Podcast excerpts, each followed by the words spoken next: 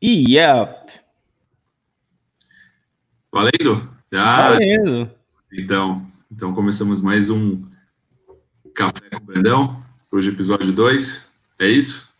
Exatamente, meu amigo. Pô, que legal. Então a gente está no ar para mais um podcast Café com o Brandão. A ideia é da gente bater um papo aqui de leve, quer dizer, um café da manhã, né? Tipo, literalmente um café da manhã.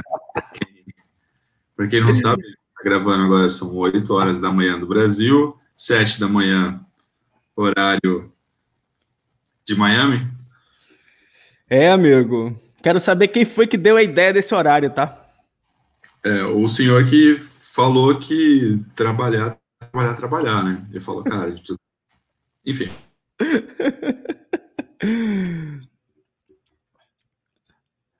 Dani, estamos rodando já no YouTube, no Facebook. Tá tudo ok. Isso. Já tá tudo ok no YouTube e Facebook? Já. Cara, inclusive, antes da gente falar o que, que a gente vai fazer hoje aqui, explica pra gente aí como é que tá acontecendo isso. É um podcast, é um vídeo no YouTube, é Facebook. O que, que é isso? Qual é a ideia aqui de, de tudo isso? Bom, vamos lá. Acho que isso é legal também. É, bom, a gente começou a pensar nesse projeto, o Bredão comentou, pô, queria muito ter um projeto em que pudesse compartilhar experiências e ajudar outras empresas, outros, outros empresários. Eu falei, pô, legal, tô nessa, vamos, vamos embora.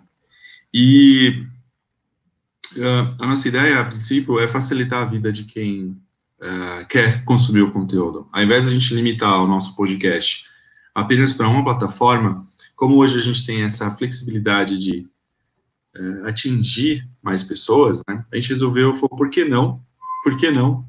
Hã? Por que não inovar? Ao invés de a gente produzir um podcast, deixar ele fechado apenas uh, no áudio, né? Deixar apenas em algumas plataformas, porque a gente não expande essa capacidade de entrega e a gente também não começa também a entrar em outros lugares. Já que a gente vai gravar, só deixa a câmera ligada, né? E aí a gente resolveu também disponibilizar no YouTube. Então hoje o que a gente tem fica disponível no YouTube e também no Spotify ou em outras plataformas também, na sua plataforma favorita de podcast. sempre quis dizer isso. Sempre quis, sempre sonhei falar isso. Ah, o Facebook e o Instagram hoje, por algumas limitações, ele não permite vídeos muito longos, né? Vídeos com mais de, de uma hora. Você precisa ter um volume específico para ele liberar, se eu não, se eu não estiver errado. Então, por enquanto, a gente está só nessas duas plataformas. Mas o objetivo é facilitar a vida de quem quer consumir o conteúdo e isso talvez já pode ser uma grande dica para quem está começando, né? É, não limite a distribuição do seu conteúdo, facilite ao máximo para que mais pessoas possam saber e ver o que você está fazendo. E o assunto de hoje é como montar o seu ah. público, como segmentar o seu público, e a gente vai falar também, eu acho interessante falar sobre a importância do ponto de contato com esse público, né? Que é exatamente o que nós estamos fazendo aqui. Perfeito, acho que esse é o ponto principal. Eu já, já dei o, o, o gancho aí para você matar, justamente para a gente falar sobre o nosso público e entender é, o desafio.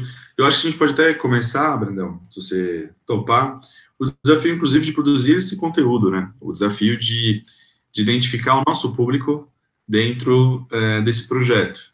Eu acho que pode, pode começar uma coisa legal aqui. É, por que eu estou falando isso? Porque é, eu, eu talvez vou dar uma carteirada aqui, eu dou aula também. E um dos meus maiores desafios quando eu estou dando aula é que eu ouço sempre a pegada, tipo, todo mundo é meu cliente. E aí, Brandão, como é que a gente desenrola isso? Eu eu brigo do segmento dos dentistas, né? Quando eu pergunto pro dentista quem é o cliente dele, eu falo, cara, todo mundo que tem dente na boca. Imagina. É, é um grande problema, né? E aí, olha que interessante, a gente fala muito lucro, resultado. E se você não sabe quem é o seu cliente, se você não define, se você não segmenta, você rasga dinheiro, você joga dinheiro no lixo. É como, imagina só você pegar um, um panfleto, mil panfletos, ir para uma outra cidade que você não atende e jogar tudo no lixo. É simplesmente isso quando você não sabe quem é seu público, que você não sabe onde o seu público está e como se comunicar com o seu público. Mas afinal, Dani, eu vou jogar uma bola para ti. É. Qual é a definição de público? O que é público? O que é público-alvo para uma empresa? Bom, vamos lá. É, talvez do dicionário eu não vou saber te responder, tá? Porque é, eu faltei nessa aula que eu tinha que ter aprendido a definição de público. Mas basicamente a gente pode definir que público é justamente aquele potencial consumidor ou aquela base de pessoas que geralmente compram o seu produto. É, e quando a gente fala também de público-alvo, a gente está definindo aquele, aquele nicho, aquele, aquele, aquela tribo, vamos chamar assim, em que você direciona o seu esforço. E o que eu quero dizer com, talvez com essa tribo? Basicamente, o que a gente tem claro é, a gente define idade, a gente define sexo, a gente define perfil psicológico, a gente define demandas, necessidades, dores, então, a gente define exatamente como é que esse público ele pensa, ele reage, e a gente direciona nosso esforço para eles. Né? Aproveitando o exemplo que você trouxe aí do dentista, você, pô, todo mundo compra dente, oh, todo mundo compra dente, ó, uh, todo mundo tem dente. Tá, mas uh, tem pessoas que estão preocupadas em fazer clareamento, talvez você até entenda mais uh, da área por já ter trabalhado na categoria, na área e tudo mais. Mas, a pessoa procura, tem gente que quer fazer clareamento, tem gente que quer colocar aquelas lentes, né, de, de dente, tem gente que quer. Pode falar. Eu quero colocar. Ah, quer colocar? Tem gente que quer ter aquele padrão de sorriso de artista, né? Porque parece que todos eles agora estão com um dente meio parecido. É, tem gente que está resolvendo uma cárie, tem gente que, enfim, tem tantas situações, tem tantas dores, tem tantas necessidades e quando a gente começa a entender quem é o nosso público, isso facilita para segmentar, né? Porque é, eu vou ser uma clínica de luxo, que eu quero exclusividade, eu sou uma clínica popular que eu tenho preço, o que, que eu sou, né? Então, nesse mundo, todo mundo tem dente, só que a gente tem, sei lá, a pasta de dente básica que custa centavos, custa, sei lá, um real, dois reais, e tem as pastas mais caras que custam, sei lá, 20 reais. E tudo é pasta de dente, né? E é tudo para dente. Mas tem essas diferenças. Fantástico. E uma coisa que você perguntou, né? Quando a gente está no campo de batalha, quando nós estamos executando, uma coisa que a gente tem que lembrar é que nós vamos sempre estar fazendo novos testes para impactar melhor, de forma mais assertiva o nosso público. Sempre a gente vai estar buscando segmentar mais, a gente sempre vai querer escalar mais o nosso público. Então tem diversas técnicas que a gente vai fazer isso. E, Dani, quando você perguntou do desafio de, de produzir esse conteúdo aqui, de tudo que nós estamos fazendo, nada mais é do que isso. É a descoberta do nosso público. Nós definimos muito bem o nosso público. Nós chegamos na definição das nossas personas. A gente vai já falar sobre persona aqui. E uma coisa, meu amigo, é uma planilha de Excel. Uma coisa é um papel escrito bonitinho as definições, quem é o nosso público. Outra coisa é o campo de batalha. E o campo de batalha, ele é mau. O campo de batalha é para quem realmente quer fazer acontecer. E quando eu falo isso, é porque, teoricamente, tudo é muito bonito. Mas executar, irmão, não é simples. E uma coisa que eu quero deixar aqui para você que está ouvindo isso é comece, saiba o que você tem que fazer, não tenha medo de errar. De novo, é teste, é teste. Tudo que nós imaginamos quando está no papel, quando está no planejamento, são hipóteses. Nós temos as hipóteses dos nossos públicos, nós temos as hipóteses onde é o melhor ponto de contato desse público, nós temos hipóteses que às 8 da manhã as pessoas vão entrar no YouTube para assistir um podcast, para mandar uma mensagem, para participar. Depois, nós temos a hipótese que, distribuindo no, no, melhor, no maior número de plataformas de podcast, vai ser melhor. As pessoas podem acelerar esse áudio em um, uma vez e meia, em duas vezes, três vezes. Então, tudo são hipóteses. E uma coisa muito bacana que a internet nos proporciona, que essa inteligência nos proporciona, é que nós podemos testar, validar os nossos dados e refazer o nosso processo. Está sempre evoluindo. E para mim, isso é uma das coisas mais importantes que tem. É de fato nós termos essa leitura e sermos assertivos. Então, quando nós terminamos aqui esse bate-papo, a gente começa a avaliar os pontos positivos, os pontos negativos. Nós estamos fazendo a produção desse conteúdo e depois a gente vai para a segunda fase, que é a distribuição. E aí entra o ponto muito importante, Dani, que é distribuir para as pessoas certas. Eu quero distribuir esse conteúdo para o meu público-alvo. Eu quero distribuir ainda mais para as minhas pessoas. Eu quero distribuir ainda mais para as pessoas semelhantes que já são minha audiência. E agora, como fazer tudo isso? Como executar isso de forma certa? Eu acho que essa é uma das principais dúvidas das pessoas. É, é mas eu ainda bateria muito forte. Eu acho que a maior dúvida é, é essa da distribuição, realmente é uma coisa muito difícil. Eu costumo falar, comece é, e mensure. Né? Eu, eu ontem, por exemplo, estou fazendo um projeto pro bono para uma ONG, onde a gente está ajudando a, a trazer mais, mais doações. E o maior desafio tem sido, e aí eu começo o projeto mensurando, é, monitorando todos os dados, né? Então, primeiro eu vou capturar todos os pontos de contato que existem dentro da, dessa empresa e depois eu vou testar. Por que depois eu vou testar? Porque eu não sou um cara que estou há 30 anos trabalhando com doação. É um projeto novo, a ferramenta eu conheço, a estrutura eu conheço, o público a gente está descobrindo. Então, eu vou testar. E eu acho que um exemplo legal que você, que você trouxe é, em toda aula também costumam falar muito de teste. Por quê? Uma coisa que eu acho, que é o ponto que você trouxe, né? Eu acho que é isso. Outra coisa é validação. E o segundo ponto, que eu acho que além de validação sobre o que a gente está fazendo, é.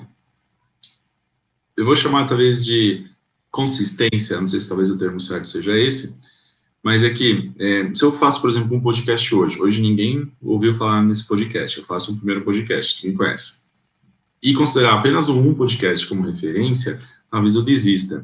Então, quando você pega projetos que hoje são projetos muito grandes, eles começaram praticamente sem ninguém. Tem um projeto aqui em São Paulo chamado é, Botecommerce, que é um, é um boteco, né, que eles fazem a ideia de um juntar o pessoal num bar, para falar de mercado de digital, falar de e-commerce. E o Bruno, que é um cara que eu conheço há muito tempo, ele começou sozinho, ele e um cara. Os primeiros, sei lá, 10 botecommerces foram só ele e um cara, sei lá, cinco, foram ele e um cara só. Hoje, é um dos principais eventos do mercado. Então, isso também é um ponto importante. Você é, tem também persistir, é claro, tomar alguns cuidados na persistência, mas prestar muita atenção em mensurar resultado e seguir um caminho. O legal do digital é justamente isso, que ele permite é, esse entendimento sobre o que eu estou fazendo e o resultado que eu estou obtendo. Então, isso ah, é, acaba sendo muito bom. Mas eu ainda volto, talvez, no público, né? Isso é uma coisa legal. Porque um dos pontos que você trouxe, inclusive, no começo, é, uma coisa é eu imaginar que todo mundo precisa de dente, todo mundo que tem dente precisa de dentista, e outra coisa é a realidade do universo dentista. A mesma coisa, sei lá, o arquiteto, é, o decorador, que, ah, todo mundo tem em casa é meu cliente. Porra, não, né? Não vai ser desse jeito. É, ou, sei lá, é, corretor de imóveis. Pô, todo mundo precisa de corretor de imóveis. Essa é uma área, inclusive, que eu acho que está sofrendo bastante, porque ah, as startups estão chegando e estão meio que deixando todo mundo muito, muito parecido, né? E aí eu vejo, talvez, corretores, aí são pontuais se destacando, mas e o resto? O que, que eles estão pensando sobre isso? Quer ver, é. Dani, um, um, um exemplo muito legal de segmentação? Personal trainer. Ele tem a pessoa que está indo todo. Ele tem dois clientes. E esses clientes, todos os dias, fazem uma hora de academia com esse personal. Só que um quer emagrecer e o outro quer ganhar massa muscular. É muito diferente. É muito diferente. Então, assim, é totalmente diferente a comunicação para quem quer emagrecer, para a comunicação de quem quer é, ganhar massa magra. Cara, são objetivos totalmente diferentes, mas estão com o mesmo profissional, estão dentro da mesma academia. E aí eu sou muito duro em falar para esse profissional o seguinte, amigo, escolha um público. Não tente abraçar o mundo. Seja muito específico, porque ele vai ter uma comunicação direcionada para um público direcionado e o resultado vai ser muito, muito, muito maior. Eu concordo 100% com você. Eu, antes de começar todo esse, esse essa pandemia, eu frequentava, pode parecer que não, mas frequentava academia. E realmente é bem engraçado isso, porque você vê uh, personagens com pessoas muito grandes, né? Treinando aquelas, aquelas pessoas que querem ficar gigantes de forte. E aí você fala, eu, cara, tipo eu, assim. É, tipo você. E, e cara, não, não, não, dá, não quero treinar com essa pessoa, porque eu me sinto mal. É, é, a academia costuma brincar que o maior desafio da academia é criar um ambiente amigável, principalmente para quem está começando, né? Porque você quer talvez chegar naquele padrão de corpo, ou, ou, ter uma vida saudável, sei lá, coisa e tal, só que quando você entra, você já se sente intimidado por gente que já está treinando há muitos anos e está muito, né, e, enfim. Então, a academia também tem esse desafio também de direcionar para o público, e isso é uma coisa legal que você trouxe. Aqui no Brasil, eu acho que vem daí de fora, no passado, não sei ainda se está forte, mas veio uma pegada de academia para mulheres, que era Curves, e tinha outra que eu não lembro agora o nome. Eram duas que elas brigavam pelo, por esse mercado. Muito focado para um público feminino que, tá, que quer cuidar da saúde sem ter essa preocupação de estar de, de tá todo mundo junto, maromba. Isso acho que é um exemplo legal que e, e foco no que faz sentido para o meu público. Mas aí eu te faço uma pergunta, Brandão. Não corremos o risco de perder mercado, por ser muito segmentado? Ó, difícil essa, hein? Tá no mudo. Eu acho que você está no mudo, Brandão. Opa! Voltou. Agora sim. Eu acredito que não. É, é um grande desafio, tá? Eu, inclusive, olha que interessante, eu prestando consultoria aqui nos Estados Unidos, quando eu falei para o meu cliente que nós iríamos segmentar em apenas um zip code, que é um CEP, né? Um CEP aqui, apenas para um uhum. público, ele pirou. Ele pirou, falou, cara, isso aí não é nem 5% da, das pessoas que eu atendo hoje. Eu falei, mas não é o seu desejável, não é nesse patamar que você quer chegar? Aí ele falou, sim. Então, hoje é o nosso ponto de ruptura. E eu tive que romper isso e eu assumi uma bronca muito alta, amigo. Só que no desenvolvimento, claro que a gente não faz isso da noite para o dia, né? É estudo, são etapas. E conforme foi desenvolvendo, ele foi vendo que a comunicação que ele sempre sonhou, hoje está sendo realizada. E aí ele viu que a forma que ele queria se comunicar, ele está conseguindo agora. A roupa que ele queria usar, ele está conseguindo usar agora. O carro que ele anda aqui hoje faz sentido para ele visitar o novo cliente dele, não fazia sentido para criar o para visitar o cliente antigo, porque é um carro imponente. Então, tudo isso precisa de planejamento. Mas eu digo, quanto mais nichado, quanto mais subnicho você atacar, melhor é. Porém, precisa ter um cuidado muito grande aí nessa transição mas é preciso ter o ponto de ruptura. E aí eu queria dar um exemplo, Dani. Aqui, hoje, uma das redes sociais, a rede social que o brasileiro mais usa hoje, está muito entre Facebook e, e YouTube. Mas a que mais cresce, a que tem mais volume de acesso é o Instagram, Instagram hoje. E, cara, existe um grande problema no Instagram que chama-se métrica de vaidade mais conhecido como seguidores. As pessoas, as pessoas entram hoje no Instagram e elas já querem se comparar com pessoas que estão trabalhando anos e anos e anos, produzindo muito conteúdo de muita qualidade, com um público bem direcionado. E aí o que, que acontece? começam a realizar ações fora dos termos de uso, como compra de seguidor. E eu sou uma pessoa totalmente contra isso. E aí eu vou dizer para você, meu amigo, minha amiga que está me ouvindo, por favor, não compre seguidor. Por favor. Por quê?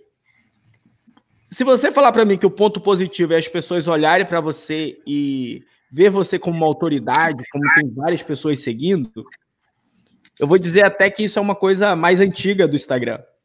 Porque hoje, quem usa o Instagram sabe ir lá, olhar que você tem 100 mil seguidores, mas aí olha uma foto tua, tem 10 curtidas. Cara, isso é horrível para você. Mas o grande problema é que você deixa muito dinheiro na mesa.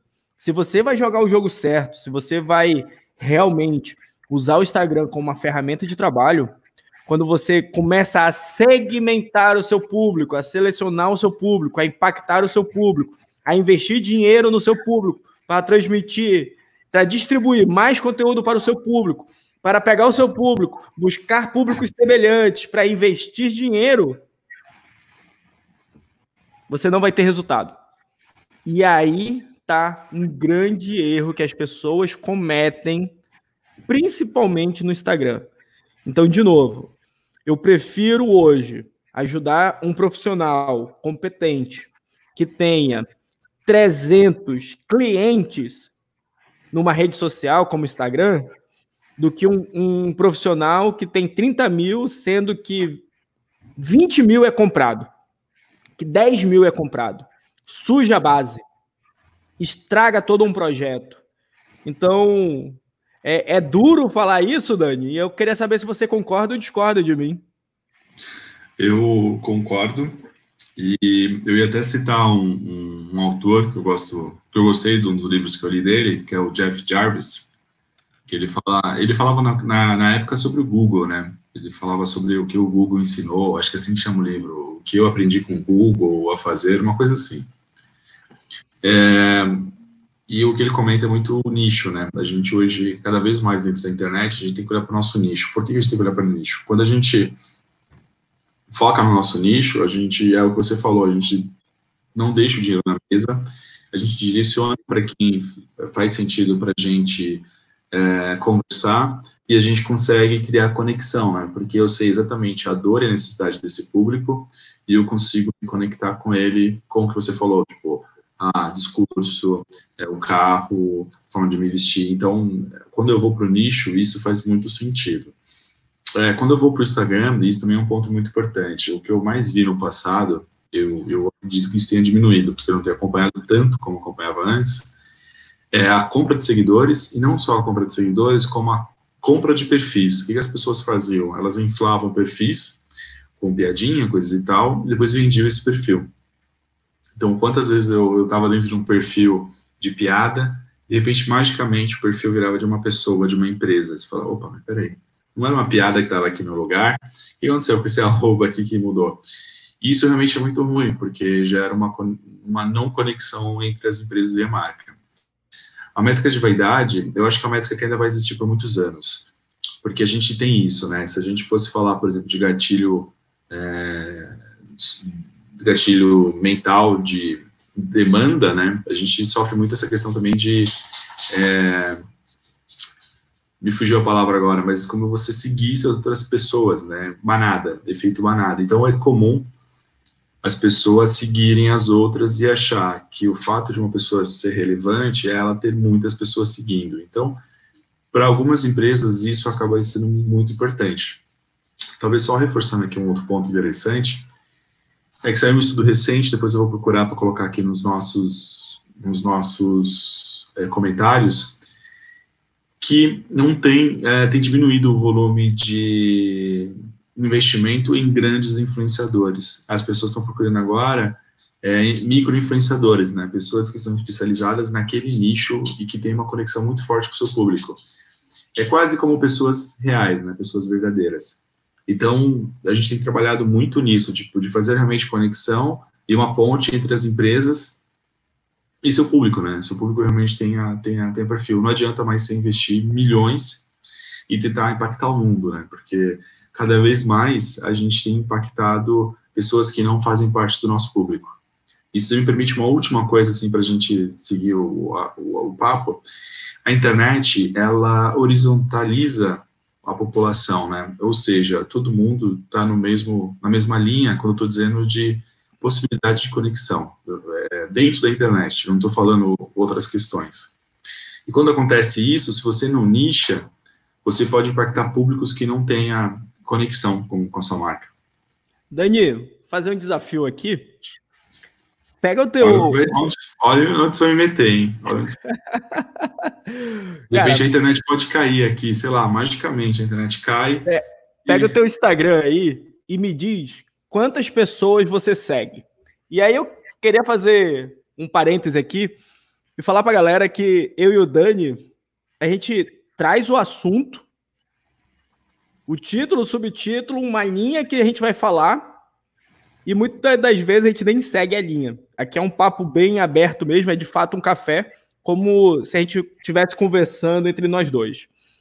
E isso aqui não é planejado. Eu afirmo, eu afirmo a importância de você utilizar sempre as ferramentas para se desenvolver. Eu acho isso muito importante. Eu sigo 36 pessoas hoje no meu Instagram, Luiz Brandão. Sou seguido por 1.435 e tenho 162 publicações.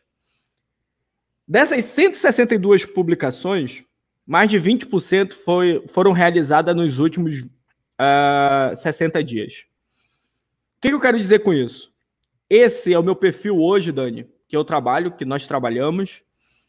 Eu tenho um objetivo muito grande de compartilhar informação, principalmente com profissionais é, liberais técnicos, com gestores, com empreendedores, com empresário, para quem realmente está no skin the game do negócio, quer ir para o próximo patamar.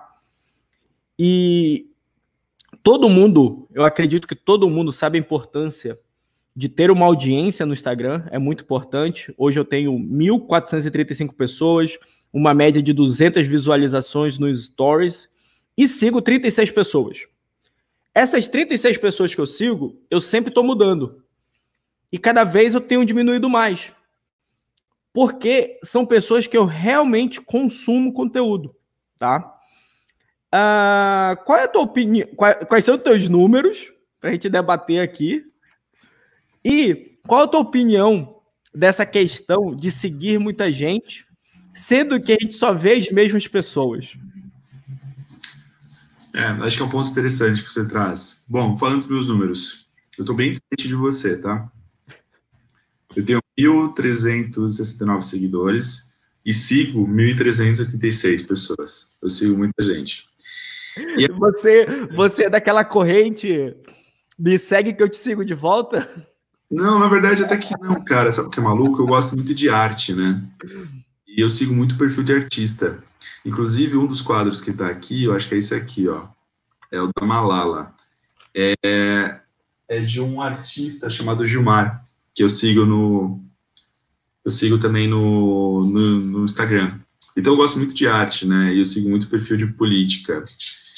É, então, eu acabo é, acompanhando muito esses, pontos. Então, tem muito, muita empresa aqui que eu sigo, tipo Folha, é, alguns portais de conteúdo que, sei lá, é, tentando lembrar aqui os nomes. Então, o desafio, na verdade, no meu caso, é que realmente o Instagram, ele tem um grande problema que é esse, tipo, ele só mostra as mesmas pessoas. Então, o que, que eu faço, na maioria das vezes? Eu vou lá em pessoas que eu estou seguindo, aí eu vejo as pessoas que eu menos tem um contato, e aí eu vou ativando lá com os coraçõezinhos para ele voltar para o meu feed. Então é quase um exercício diário que eu tenho que fazer. Diário não, mas uma vez por semana eu vou lá, porque a arte para mim é muito importante. Porque como eu trabalho muito com números, é, a arte ela meio que me desconecta do meu universo, né? Então ela me traz outras percepções e ela me possibilita isso. E aí falando dos números, é, em particular o Instagram, eu sou um usuário voraz, na verdade, de Twitter porque é, vai muito ao meu encontro de seguir pessoas. Aí no Twitter eu tenho uma lista de influenciadores que eu sigo, e são pessoas que realmente fazem a diferença é, na minha vida, no meu cotidiano, né? Então, mas, de novo, é baseado muito em perfil, segmentação de público. Então, por exemplo, para mim o Instagram, ele é uma ferramenta de relax, né? Como você falou, eu uso o meu Instagram como uma ferramenta de trabalho. E provavelmente eu te sigo para obter essas informações, mas não é, é, eu não propago informação dentro do Instagram. Eu sou um cara mais menos é, eu não sou um heavy user, né, do Instagram. Eu sou um cara mais mais é, de canto, de, de, de, backstage. Eu não gosto de aparecer tanto. É, mas eu concordo com você que isso é um desafio muito grande para a maioria das marcas, porque as marcas têm feito muito isso. Sai que eu te sigo de volta. Ou então coloca um bot, né, um robozinho, e você pode até explicar melhor isso, coloca um bot para ficar seguindo e comentando, que faz parte das estratégias do algoritmo da ferramenta. Então, ah, quanto mais você comenta, quanto mais você interage dentro da plataforma, mais você é relevante, mais o algoritmo te pontua. E aí as pessoas, ao invés delas serem autênticas é, e é, utilizarem a, a, estratégia de forma autêntica, elas colocam robôs para fazer isso. E aí casa, inclusive, com aquela estratégia anterior de um, comprar seguidores. E aí esses seguidores, sei lá, é uma fazenda de seguidores, né, que a gente chama, que fica, sei lá, na China e algum outro desses países. Os Mohammeds ficam lá, né? Enfim, são pessoas de outros países que têm, sei lá, trocentos perfis só para ficar dando like e curtindo o perfil que... E isso é até uma coisa interessante, né? Porque o Instagram, ele eliminou, agora você não consegue ver quantas curtidas tem a foto. Que era até um ponto que, justamente, eu acredito, para reduzir esse volume, esse volume de, de fazendas de like. Né? Aqui Porque... nos Estados Unidos eu vejo, eu tenho acesso. Ah, mas você vê, aqui no Brasil eles cortaram, aqui no Brasil não tem mais. E tu sabe que o Instagram, um dos países mais fortes, é o Brasil, né? Sim, sim. Tá aí. Olha, olha uma, uma grande diferença de Brasil e Estados Unidos. Nos Estados Unidos, nós temos os hiper, mega, big players. E aí, a gente está falando do Gran Cardone, uh, os caras gigantes, os artistas e tal.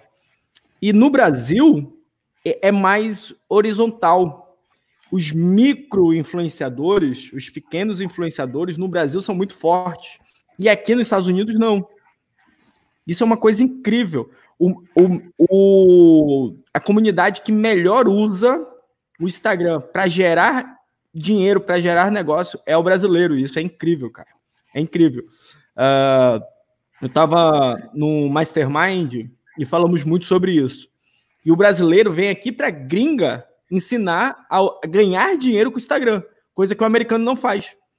Isso é muito bacana, cara. Isso é muito bacana. E o Instagram dá poder às pessoas.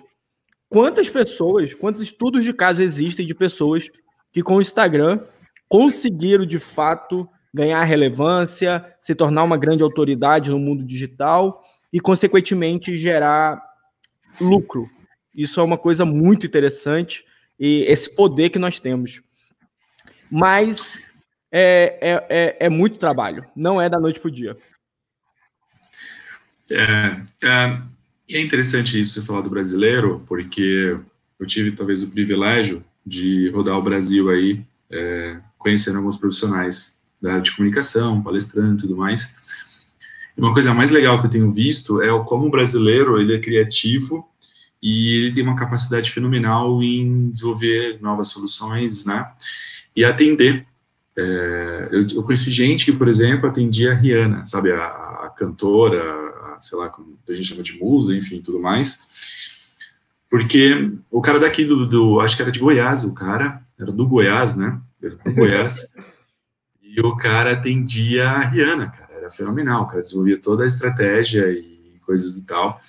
Então, por quê? Porque é muito isso. O brasileiro ele acaba consumindo muito e ele aprende muito, né? É um, um cara que estuda que estuda bastante e tem feito muito isso. Outros exemplos é, que eu tenho visto que tem indo muito bem, eu estou agora no TikTok, apesar de não ter idade para estar, tá, segundo as pessoas, só jovens podem participar do TikTok. Não me preocupo com isso. É, eu vi uma dentista, eu vi uma dentista que ela está produzindo o, é, o público dela é o público é, jovens e adolescentes, E ela tem feito várias daquelas danças, ela tem feito vários conteúdos relacionados ao mercado, pô, e tem dado super certo. Aliás, o TikTok, eu acho que é uma ferramenta que as pessoas, o brasileiro entrou e tá sabendo trabalhar muito bem, né? Porque. É, é, essa dança não aguento mais, né? Aliás, ontem foi o primeiro dia que eu não usei o TikTok, porque não aguento mais as músicas. É, mas eu vejo advogados dando dicas, sugestões do que está acontecendo. É, eu vejo um cara que me chamou muita atenção esses dias, é um corretor de imóveis do mercado de luxo. O cara faz uns vídeos fantásticos, fantásticos. E aí ele começa a brincar, inclusive, com o mundo nerd, né? Que é talvez o mundo dele. E aí, de repente, aparece lá o Miromir, acho que é o Miromir que chama o martelo do Thor, e ele começa a fazer essas conexões, ele começa a fazer essa brincadeira. Então, ele está trazendo muito uh, a nova tecnologia para o público que faz sentido para ele, né? Então, ele muda o padrão do que as coisas estão fazendo. Você não imaginou, talvez, um dentista gravando vídeos se relacionando com os jovens, com, com os seus pacientes que também são produtores de conteúdo, né? Se para pensar, geralmente é aquela foto, a boca aberta, o dentista com o, ou aquelas espátulas, sei lá como é que chama, né? aquelas armas do mal, e, e falando, ah, tô aqui fazendo meu, o meu, sei lá, meu X. Agora não, agora tá o dentista com o paciente dançando, com o paciente brincando. É, e aí, eu te devolvo assim, o que, que você tem visto, o que, que você tem feito nas suas consultorias e o que, que você tem, tem trabalhado, né? Porque eu acho que isso é um ponto interessante, levando em consideração esse mercado, como, sei lá, um escritório de advocacia. Como escritório de advocacia pode começar a aproveitar mais o Instagram. A gente está falando do Instagram aqui, mas Instagram, o Facebook, o TikTok, enfim. É, como é que é um dentista, né? Como, como você faria essa, isso tudo. Ó, bacana. Eu gosto muito desse mão na massa, do exemplo. Sempre quando a gente coloca uma profissão, o bacana é porque, com certeza, ela vai servir também para outras profissões. Então, no caso aqui, eu vou falar do, como você falou, advogado, dentista, mas serve para o nutricionista, serve para o arquiteto, serve para o engenheiro, e isso é muito importante. Ó, Pensando de forma objetiva nesse momento de retomada. Dani, eu digo que as pessoas deixam muito dinheiro na mesa ao não usar a sua lista de clientes. Cara, uma das coisas mais valiosas que uma empresa tem é a sua base de dados.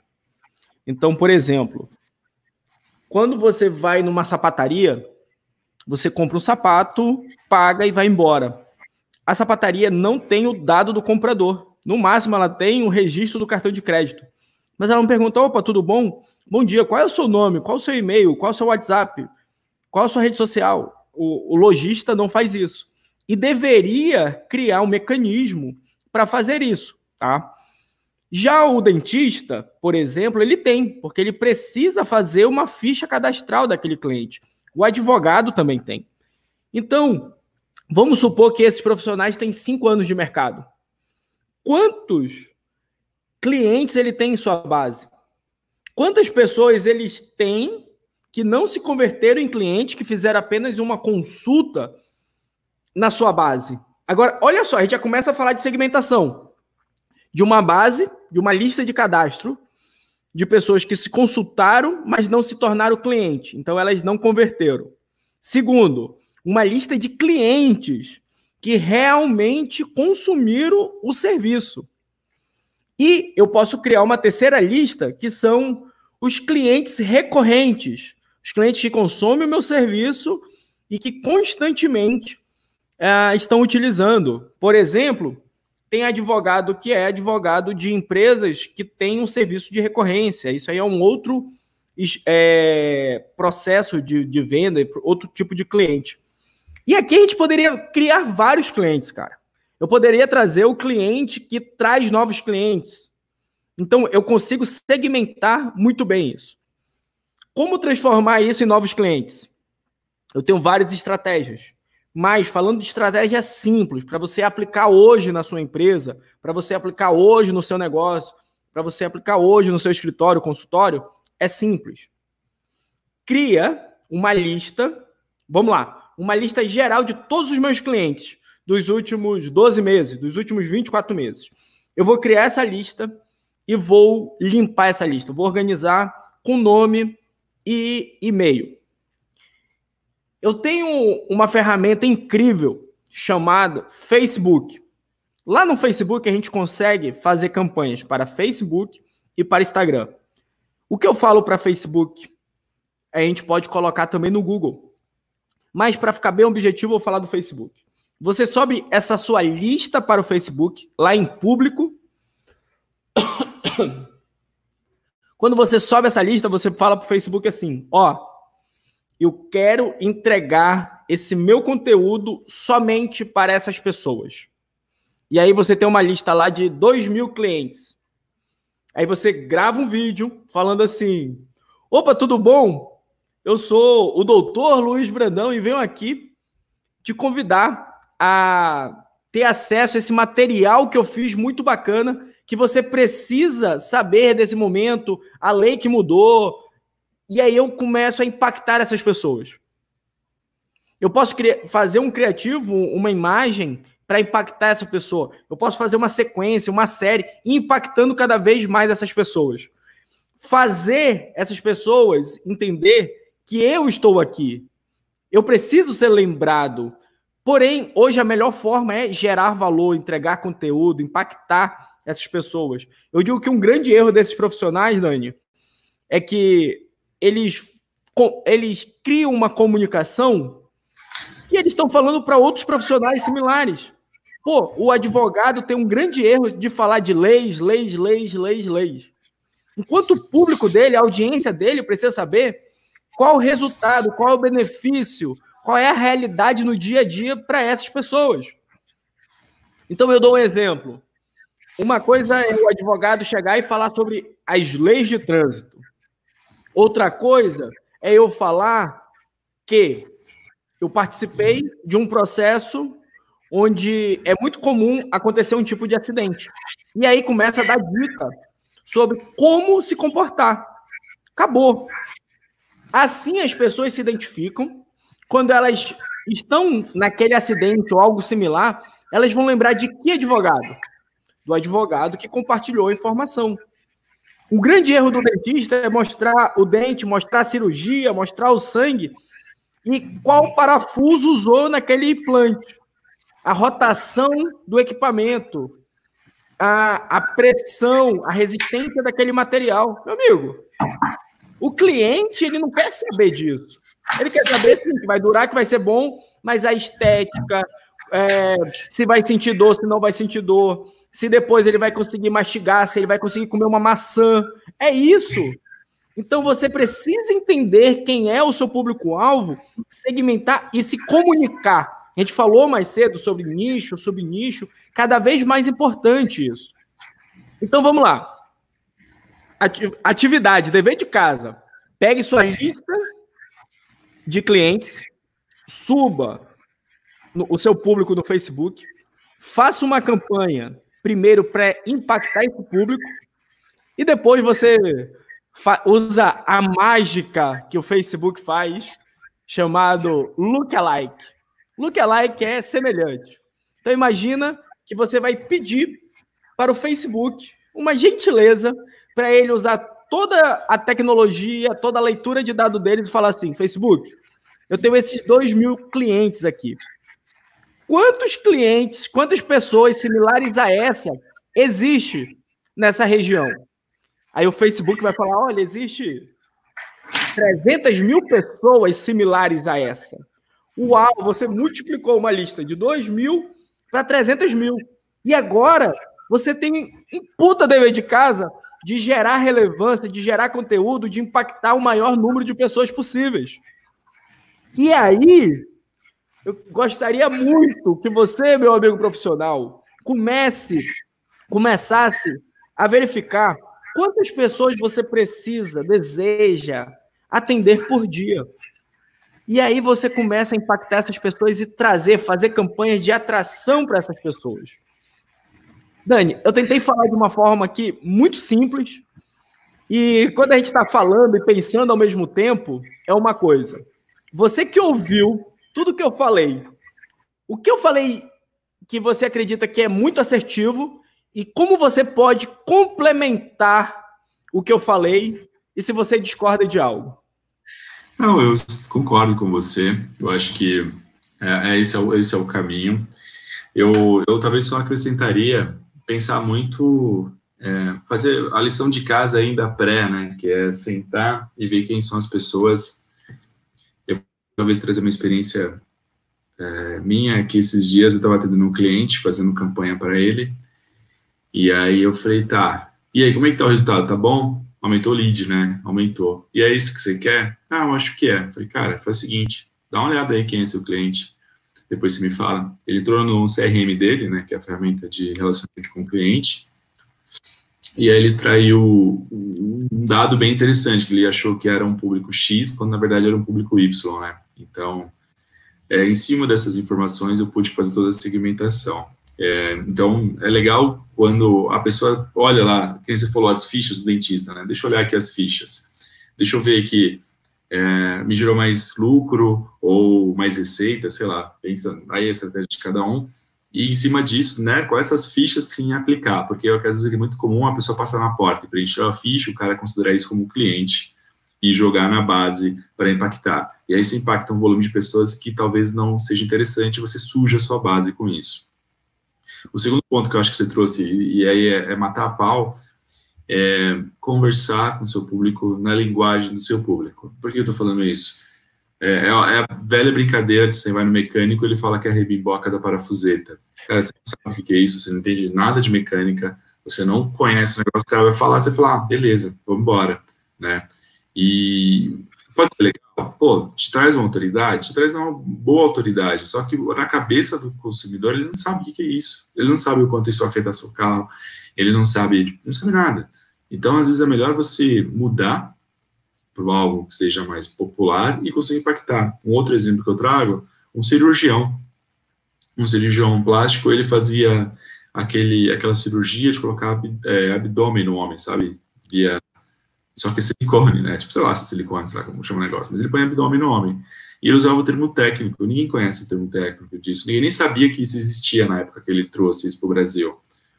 E o termo popular seria tem uma barriga tanquinho, né?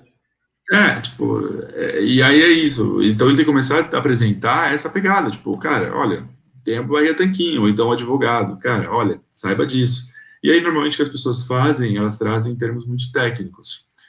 E, e, isso acaba prejudicando, né? Porque o seu consumidor não é o seu colega, que é o exemplo que você trouxe, né? Não é o seu colega de escritório, não é o seu outro, o seu concorrente, né? O seu, o seu cliente é o público geral, às vezes, e ele não sabe como funciona isso. É, o exemplo que você trouxe é o lookalike. Sei lá, se eu quero impactar pessoas para falar de Facebook Ads, é o que você falou, cara, público semelhante. Olha como facilitou o entendimento. Cara, é, que está falando é, ah, você vai fazer um lookalike. Tá, o que é um lookalike? E você chega e fala, é público semelhante. Ah, pô, facilita a minha vida o entendimento. Então, essa é a pegada. Eu, eu só complementaria esses pontos, que é o que você está falando, né? Faz muito sentido e direcionar é, esse esforço. E, e público é muito importante, porque, cara, é ali onde você vai gastar muito dinheiro e, e vai perder muito dinheiro, ou se eu investir, né? É, você investir muito dinheiro. Porque o investimento traz resultado e gastar, você já sabe, né? Não te traz nada. Dani, tu sabe como eu faria para vender esse serviço de ajudar empresas, ajudar empresários a utilizarem ferramentas digitais para atrair mais clientes? Vamos lá, como você faria isso? Eu tô na. Eu faria assim, ó. Uh, eu sou um apaixonado por carro. E aí, se a pessoa que eu converso, eu sei que ela também gosta de carro, eu dou o exemplo do carro. Que aí eu já quero uma conexão. Já o que eu vou falar já aconteceu com ele e eu vou conectar muito forte. Eu tava conversando com meu primo, eu vendi pro meu primo sem prestar o serviço para ele, mas eu impactei ele de uma maneira muito forte. Olha só, eu falei pro meu primo assim: Cara, tu já entrou na internet e pesquisou Novo Corvette vermelho 2020. Aí tu vê aquelas fotos lindas do novo Corvette, parecendo muito com a Ferrari, apaixonante. Aí desperta aquele desejo de comprar o carro, você fica louco, aí começa a ler as matérias, começa a entender o preço, quanto custa e tal. Só que de repente tem alguma coisa para você fazer, a sua esposa passa, e aí tu fez teu celular, tu fez teu computador e vai no mercado que a tua mulher mandou. Quando você está fazendo as coisas e tal, aí tu abre tua rede social, abre teu Facebook, o que, que aparece para você? Um lindo Corvette 2020 vermelho. Já aconteceu isso? Cara, já, já aconteceu, já aconteceu. Aí eu pergunto, o que que tu fez? Eu cliquei no Corvette para continuar olhando. Pois é. E aí ele vai continuar aparecendo. Se você não clicar, o que, que vai aparecer? Vai aparecer depois um Corvette de outra cor. Vai aparecer um Corvette. Se você não clicar, vai aparecer um outro carro da Ford. Se você não clicar, vai começar a aparecer carro. Só carro. Carro de tudo que é marca. Picape, automóvel, esportivo. Como... Ele. Caramba, é verdade! Eles ficam ouvindo a nossa conversa. Eles. Não, não. Cara, isso é inteligência. Agora, primo, eu te pergunto. Olha só. Tu acredita que isso dá certo com você? Você já tentou fazer uma compra na Amazon e depois você foi impactado e aí você realizou a compra? Já, já, já, inclusive, aí ele conta a história. Eu falei, e por que você não faz isso na tua empresa? E por que quando é uma pessoa impactada por você, quando ela vai no teu site, que ela vai embora, você não aparece para ela novamente? Ele, e é possível? Claro, se o Corvette apareceu para ti, tu pode aparecer para o teu cliente. Caramba, eu preciso fazer isso. Pronto. É, emite o boleto e você tem um novo cliente. essa é boa, essa eu gostei. Mas eu acho que o exemplo que você traz é perfeito, né? Porque você trouxe o discurso para o mundo da pessoa, né? Eu acho que acho que acho que a grande lição de hoje do, do nosso café aqui é essa pegada de trazer o nosso discurso para o universo da pessoa. Porque não adianta nada eu ficar falando de números, KPIs, ROI, ROAS, é, CTR, e, e, a pessoa vai ficar. Uh, aí você pega e fala, cara, aqui é o carro. O carro é vermelho e ele está aparecendo para você. E imagina você aparecer para o seu cliente. É, cara, acho que você matou a pau aqui. E agora, e aí, Dani, você... Dani, você como especialista dessa área, técnico que é, para quem não sabe, o Dani é a nossa mente mestra aqui no projeto, é o cara que cuida de tudo isso. Nós fazemos brainstorm juntos. Eu, ó, eu, eu vou falar uma coisa aqui. Eu até digo para você, meu amigo, que você precisa entender. Talvez você não precise apertar o botão, mas você tem que entender com, como toda essa dinâmica funciona. Fica mais fácil de você ter resultado e se relacionar com um profissional que vai executar. E, modéstia à parte, eu faço isso com o Dani muito bem. Eu respeito todo o posicionamento, eu trago o meu ponto de vista e falo, amigo, que você decidir, nós vamos testar. Porque ele não manda, eu não mando. Quem manda é a audiência. Então, sempre é teste, teste, teste, teste e evolução. Dani, você, como um dentista, como um advogado, um nutricionista, um arquiteto, um engenheiro, um profissional, um empresário, ele deveria fazer de forma simples um tráfego pago que ele pudesse ter uma previsibilidade de cliente, logo uma previsibilidade de receita, de uma forma muito simples. Como você tá. explicaria o que ele tem que fazer? De uma forma muito simples? Então vamos lá. Tem que usar carros de, de exemplo? Ou não? Não entendo de carros. Eu, eu, eu não entendo de carros, não entendo de futebol e eu não entendo de cerveja. Então, elas é. boas referências aqui a gente não tem. Posso falar de cachaça, mas de cerveja eu não. E é muito cedo para a gente falar disso. É, bom, acho que de uma forma muito simples, o que eu diria para essas pessoas, é, eu acho que uma coisa que você tem dito muito é: primeiro ponto é ser encontrado. Eu acho que é isso, fazer parte do, do mapa, né? É, as pessoas geralmente elas se preocupam em fazer um site muito bonito, mas elas esquecem, talvez, de, de como facilitar que ele seja encontrado talvez de cadastrar esse site ou de cadastrar essa empresa em vários parceiros, é, em vários portais, em criar conexões reais com o seu público. Acho que esse é o primeiro ponto que todo mundo deveria pensar. Falando do, do pago, que é o ponto que você trouxe aqui, eu acho que a gente pode pensar em dois setores. Um é de demanda reprimida e o outro é de buscar demanda. Por que demanda reprimida e buscar demanda? Quando a gente está falando de Facebook, Instagram e tudo mais, a gente está buscando as pessoas, a gente está indo atrás dessas pessoas para dizer, olha, eu existo, quer comprar de mim? ou quer meu serviço? Eu sou um cara legal, eu tenho o carro vermelho que você procura.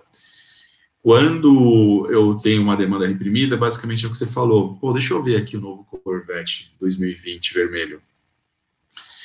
E quando você faz isso, você vai no Google, né? Você tem uma demanda, você tem uma dor, você vai no Google. Então, talvez acho que a primeira dica que eu daria para as pessoas é como é que eu estou no Google, né? É, faça um investimento no Google. E aí, eu, a dica que eu vou dar hoje, é, que inclusive está em um dos textos lá do blog que você, que você postou, é segmentação, região. Não adianta nada você querer fazer uma campanha para o Brasil e você não ter é, capacidade de atendimento, capacidade técnica para atender. Foca na sua região, né? Eu costumo falar isso muito para as pessoas. Cara, às vezes você quer atender o Brasil, você quer abraçar o Brasil, você não consegue abraçar seu bairro, você não consegue abraçar a sua rua. Então, foca naquilo que você faz bem feito e, e faça. Então, ao invés de fazer uma campanha para o Brasil, faça uma campanha só para o meu bairro, que isso a ferramenta permite, né? É, é, claro, com suas devidas proporções, mas você consegue fazer uma, uma campanha no raio de 5 km, por exemplo. E isso já está bom, já, já te atende. Então, acho que isso pode ser uma, uma dica inicial. E aí, palavras que tenham relação com o seu negócio, né? Não adianta advogado. E o cara é, é advogado de, sei lá, é, societário. Então, foca no que você faz e, e direciona as pessoas para o que você faz. Porque às vezes estou procurando um advogado criminal ou de família ou outras coisas e não, não vou atender bem, não vou atender essa pessoa, né? Eu acho que essa é a dica. E, amigo, a gente está no nosso limite aqui. A gente se comprometeu em fazer uma live de no máximo uma hora, né? Gente produzir esse material, esse podcast no máximo uma hora. E a gente está perto aqui de bater a nossa uma hora. Hoje. E aí? Quais são os nossos. Você está no mudo. Ah. é que o Francisco começou a fazer barulho, aí eu boto no mudo. Dani, eu vou voltar lá para a primeira pergunta que você fez. E você jogou na fogueira sobre por que produzir esse material, como, como distribuir e tudo mais. E eu fecho essa reflexão, é, esse podcast, com isso. É, teste, é, executar um bom conteúdo, criar um bom conteúdo, distribuir esse conteúdo onde o seu cliente está, testar. Uh, isso não é um trabalho de curto, médio e longo prazo. Tem ações sim para realizar no curto prazo, depois as de médio prazo e longo prazo. As pessoas superestimam o curto prazo e subestimam muito o longo prazo. Então, você, meu amigo profissional, imagine a sua carreira daqui a cinco anos e comece ela hoje.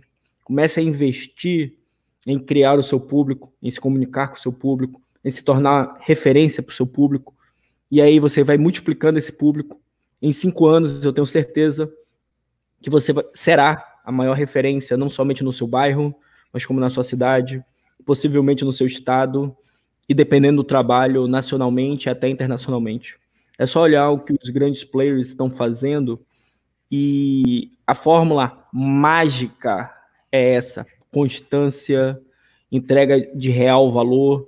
E o que eu busco fazer aqui junto com o Dani é de verdade entregar o melhor que nós temos.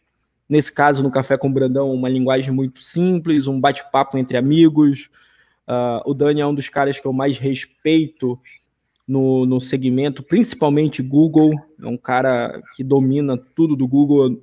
Para mim, é uma das maiores referências no Brasil em Google, em atração de cliente, em segmentação. Então, meu amigo, é uma satisfação bater esse papo com você.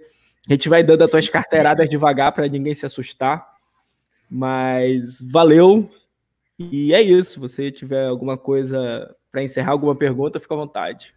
Cara, digo mesmo, vamos fazer a rasgação de seda aqui, digo mesmo. É, Foi um privilégio, é um privilégio participar desse projeto, saber dos seu, seus objetivos de ajudar mais empresários, de fazer com que pessoas possam realmente é, mudar, né, pôr a mão na massa, fazer, que é uma das coisas que você mais fala, tipo, não adianta só estudar, estudar, estudar e não pôr para fazer, e isso é uma coisa legal, é, saber que você é um cara que está sempre disposto a fazer a, a diferença, de, de, de ajudar, é, eu tenho visto isso ao longo dos últimos anos, quantos negócios foram criados, quantas pessoas foram ajudadas, e isso é um ponto super legal de, de, de poder estar participando com você aqui nisso.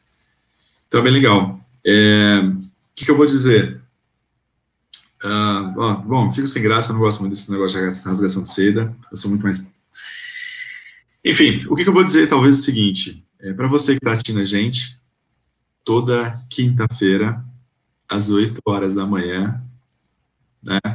É, a gente vai estar aqui gravando esse podcast, que também vai virar vídeo. Então, se você quiser participar, quiser nos comentários, quiser mandar alguma sugestão de pauta, fique à vontade. Um, a gente encerra hoje, certo? A gente encerra hoje, lembrando que a gente está gravando, o Brandão montou cinco aulas, duas já foram para o ar, a terceira vai acontecer semana que vem. Terça-feira, às 8 da manhã. Terça-feira também, às 8 da manhã. Dia 7 de julho, então o mês começa aí já com a nova, com a nova aula. Uh, por que às 8 da manhã? Porque a nossa ideia é que as pessoas possam ouvir e tentar aplicar parte do que aprendeu hoje lá no, no seu dia a dia. A gente também está com um blog, em que a gente está subindo conteúdo lá direto. Sigam o Brandão nas redes sociais, diariamente está postando dicas, né, dicas, sugestões e, e conteúdo forte sobre inovação, vendas. Então, acho que é isso. Certo? Show, meu amigo. Show. Vejo, então, você, vejo você agora só quinta-feira que vem. Olha, eu, eu, eu, sei que tu tem olhado mais para minha cara do que para a cara da tua esposa. Triste isso, viu? Meu amigo, muito obrigado e a gente encerra por obrigado. aqui. Valeu, beijão. Tchau, tchau. Valeu, abraço. Tchau, tchau.